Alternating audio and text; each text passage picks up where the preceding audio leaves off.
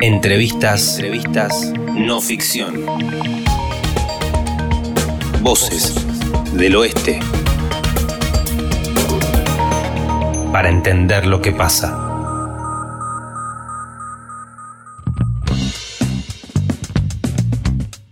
Estamos con Jaime Persic, secretario de Políticas Universitarias de la Nación y rector en uso de licencia eh, de la Universidad Nacional de Burlingame. Gracias por atendernos.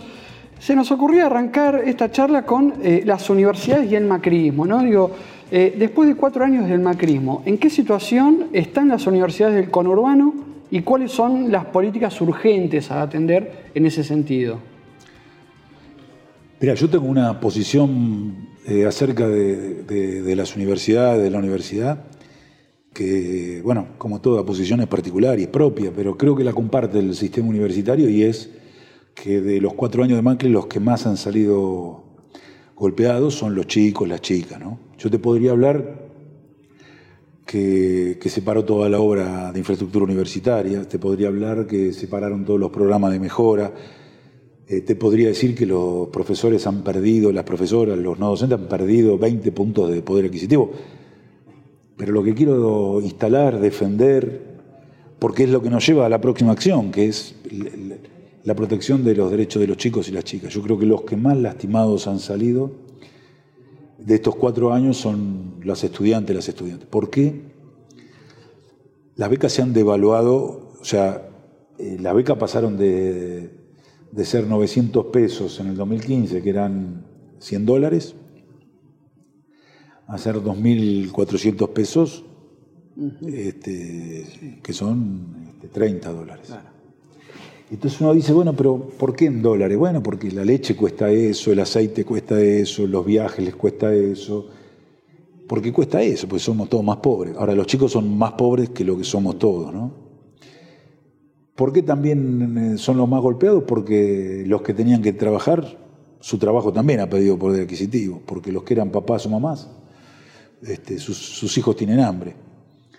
Porque los que no tenían que trabajar y los mantenían los papás, los papás perdieron el trabajo o el trabajo está devaluado. Entonces, eh, la situación de las universidades en el conurbano, como en ningún lado, es de, primero de un fuerte ajuste, de una fuerte restricción presupuestaria, de, una fuerte devaluación de los presupuestos, pero fundamentalmente los chicos, las chicas han sido duramente golpeados por esos cuatro años de, un plan de, entrega de la soberanía, de, endeudamiento externo, de, concentración económica. Bueno, entonces creo que hay que instalar eso, ¿no? Y hay que defender eso.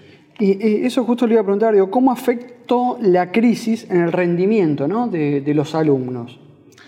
Bueno, al mismo tiempo yo te digo, la educación secundaria y la educación superior en la Argentina, no tengo claro a nivel internacional, pero en Argentina es contracíclica.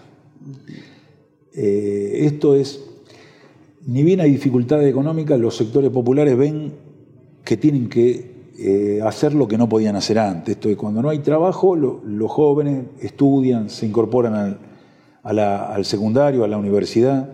O sea, ha crecido la matrícula, pero al mismo tiempo, te digo, con serias dificultades, con demanda, mayores demanda de becas, de beca de comedor, este, de beca de traslado, de beca de apunte, de beca de materiales.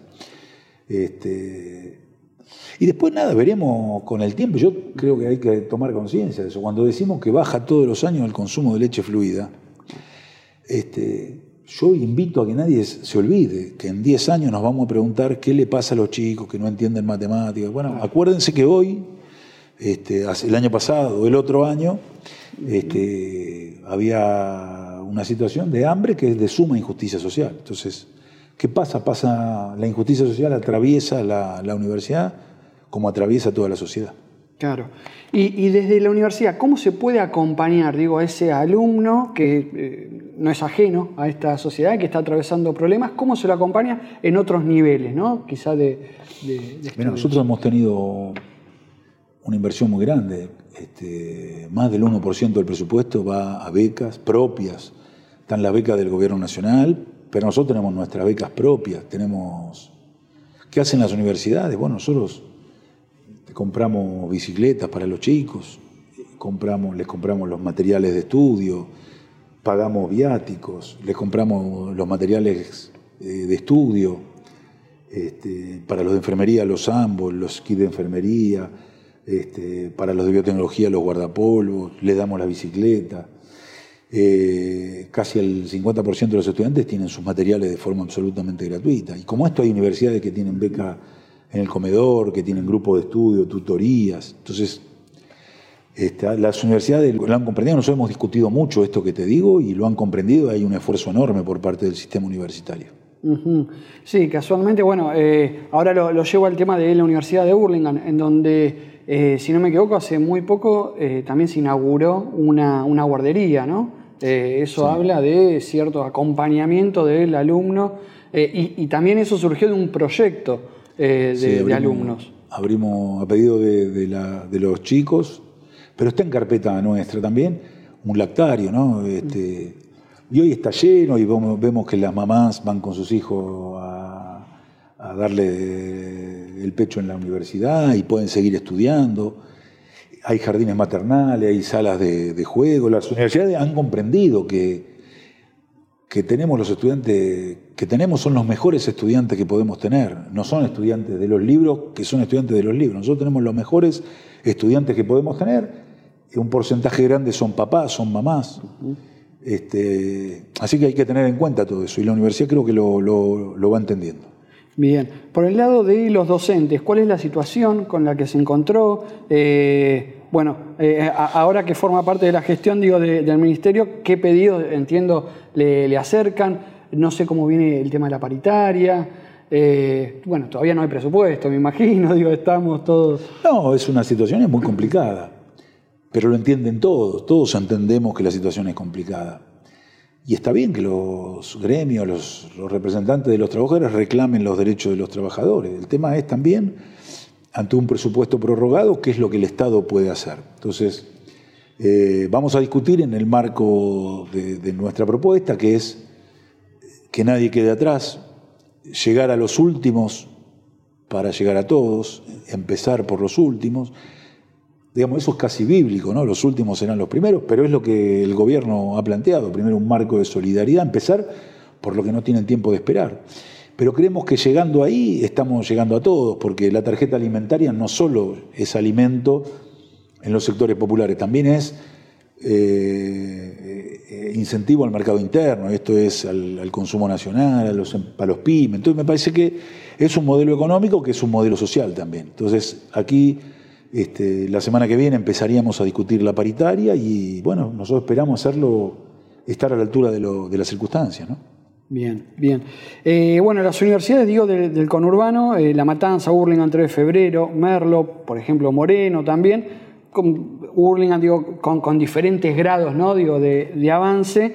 Eh, ¿Cómo impacta en la gestión municipal? ¿Cómo impacta en su vecino? ¿Cuál es la importancia que tiene? ¿no? Digo, eh, una universidad ahí? Eh, a mí me parece, lo vivo, lo viví mucho tiempo, ¿no? Es, muy impactante para, el pueblo del conurbano la presencia de una universidad nacional con lo que significa la Universidad Nacional en la Argentina, ¿no? La Universidad Nacional es una de las instituciones más prestigiosas que tiene nuestro país. Y la presencia de la universidad en varios planos, ¿no? Por un lado, en el plano de la autoestima este, comunitaria. Tenemos una universidad, o sea, eh, eran compañeros nuestros, eran compatriotas nuestros, eran este, que hace 20 años pedían comida, o en algunos de los lugares que vos me dijiste pedían asfalto. Y hoy pueden mostrar orgullosos que tienen universidad. Y entonces por otro lado, la posibilidad concreta de que sus hijos este, sean universitarios. Y eso es, yo te podría decir que no es menor, y te lo digo al revés, es mayor. Y por otro, el, impacto que tiene la universidad en términos culturales en todo el distrito, ¿no? toda la actividad cultural, artística, científica, de vinculación que tiene la universidad con la comunidad este, nosotros no nos damos cuenta, pero yo creo que, un día nos vamos a sorprender, nos va a aparecer acá mm. lo que significan estas generaciones este, en el entramado sociocomunitario de nuestro distrito. Nos va a aparecer acá y vamos a ver que gracias a ellos somos mejores. Eh, Lo digo al revés, ¿no? Yo te diría, digamos, desde una perspectiva, entre comillas, colonial, te diría, bueno, se van a dar cuenta que la universidad valía la pena. Y te lo digo al revés, intencionadamente porque lo creo. Nos vamos a dar cuenta que todos esos jóvenes son mejores que todo lo que nosotros hicimos. Y confío plenamente en eso. ¿Y ¿Por qué se denostó tanto en la gestión pasada puntualmente las universidades del conurbano? Eh, se las tachaba de, que estaban politizadas, eh, como si fuera algo malo. No, no, politizadas están todas las universidades. Por suerte, además. Sí, sí. Yo te diría fechas fundacionales del sistema universitario. Bueno, hay fechas viejas, cuando en, el, en 1613 se crea la Universidad de Córdoba, en el 21, 1821 la Universidad de, de Buenos Aires, o la- en 1895 la de La Plata, pero una fecha que todo el mundo recuerda es la del 18, la reforma universitaria. Y si eso no es una- un reclamo político,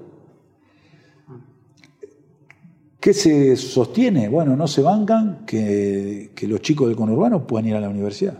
No se bancan eso. Y nosotros lo defendemos eso. No solo lo defendemos, sino que creemos que son la universidad instituciones de protección de ese derecho.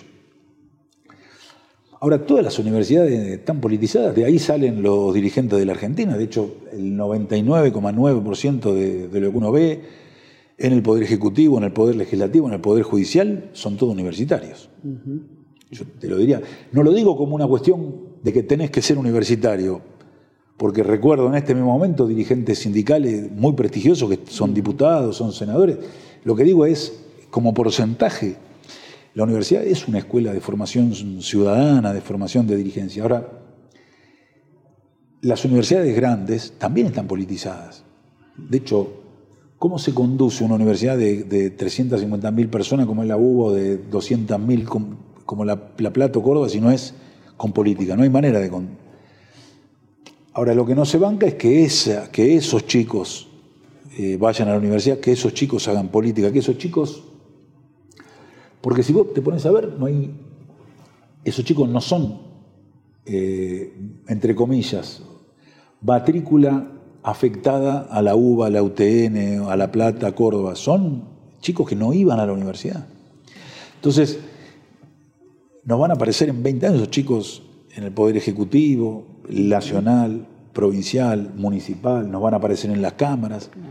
Este, y nosotros aspiramos que sean representantes de su clase, que sean universitarios, pero no representantes de otra clase social, sino que toda la vida sigan representando las aspiraciones, los valores, los reclamos, las luchas de su clase social, ¿no? de la clase trabajadora. Aspiramos a eso.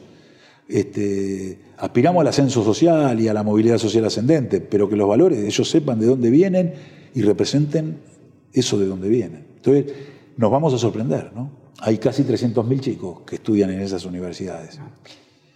Nos van a dar una sorpresa. Ojalá nos den una sorpresa. Sí, sí, sí, seguro, sin duda. Eh, respecto a eso, ¿no? Digo, eh, porque en algún momento se los criticó de que había muchas. Eh, ¿Hay alguna manera de, de que cómo se va ordenando la currícula? Digo, Pero hay eh, pocas, ¿eh? Sí, obvio, obvio. No, y, no, no, y- pero y hay- una de las preguntas que viene después, digo, es ¿cuántas hacen falta? ¿En dónde? No, mira, lo que yo creo es, primero, lo que hace falta es un, entre un- un- una planificación del sistema universitario para eso, para que no se solape oferta, Claro. para que el Estado pueda priorizar la oferta que quiere priorizar, para que no, este, no haya dos en donde tiene que haber una y no haya ninguna donde... Bueno, hace falta una planificación, pero a la Argentina le faltan universidades. Yo te doy datos. No te comparo con el primer mundo, porque, porque es el primer mundo, pues la verdad que dar... Pero en México hay una universidad cada 44.000 habitantes, y en Brasil hay una cada 85.000, y en Argentina hay una cada 330.000. Y, y te voy a dar otro dato que te va a sorprender más. Y en la provincia hay una cada 550.000. O sea, en la provincia, la provincia. En la provincia de Buenos Aires faltan más que en ningún lado. ¿Por qué? Y bueno, porque somos muchos. Y porque, porque no hay otra manera de resolver la situación en la que estamos que no sea con universidades que enseñen, que incorporen generaciones que no van a la universidad, con universidades que investiguen, con universidades que se vinculen con su comunidad, con su industria, con su escuela secundaria, con su sistema de salud. Así que a la Argentina le falta planificar su sistema, pero le falta también universidades. Sí, sí, y sobre todo que estos municipios digo, vayan a buscar cuadros técnicos también a estas universidades, ¿no? que se retroalimenten. Para mí es esa la clave, eso es lo que viene además. Bien, bien. Y ya que estamos hablando justo de futuro, digo, ¿cuáles son las carreras que te imaginás en el futuro? ¿A dónde se tiene que apuntar?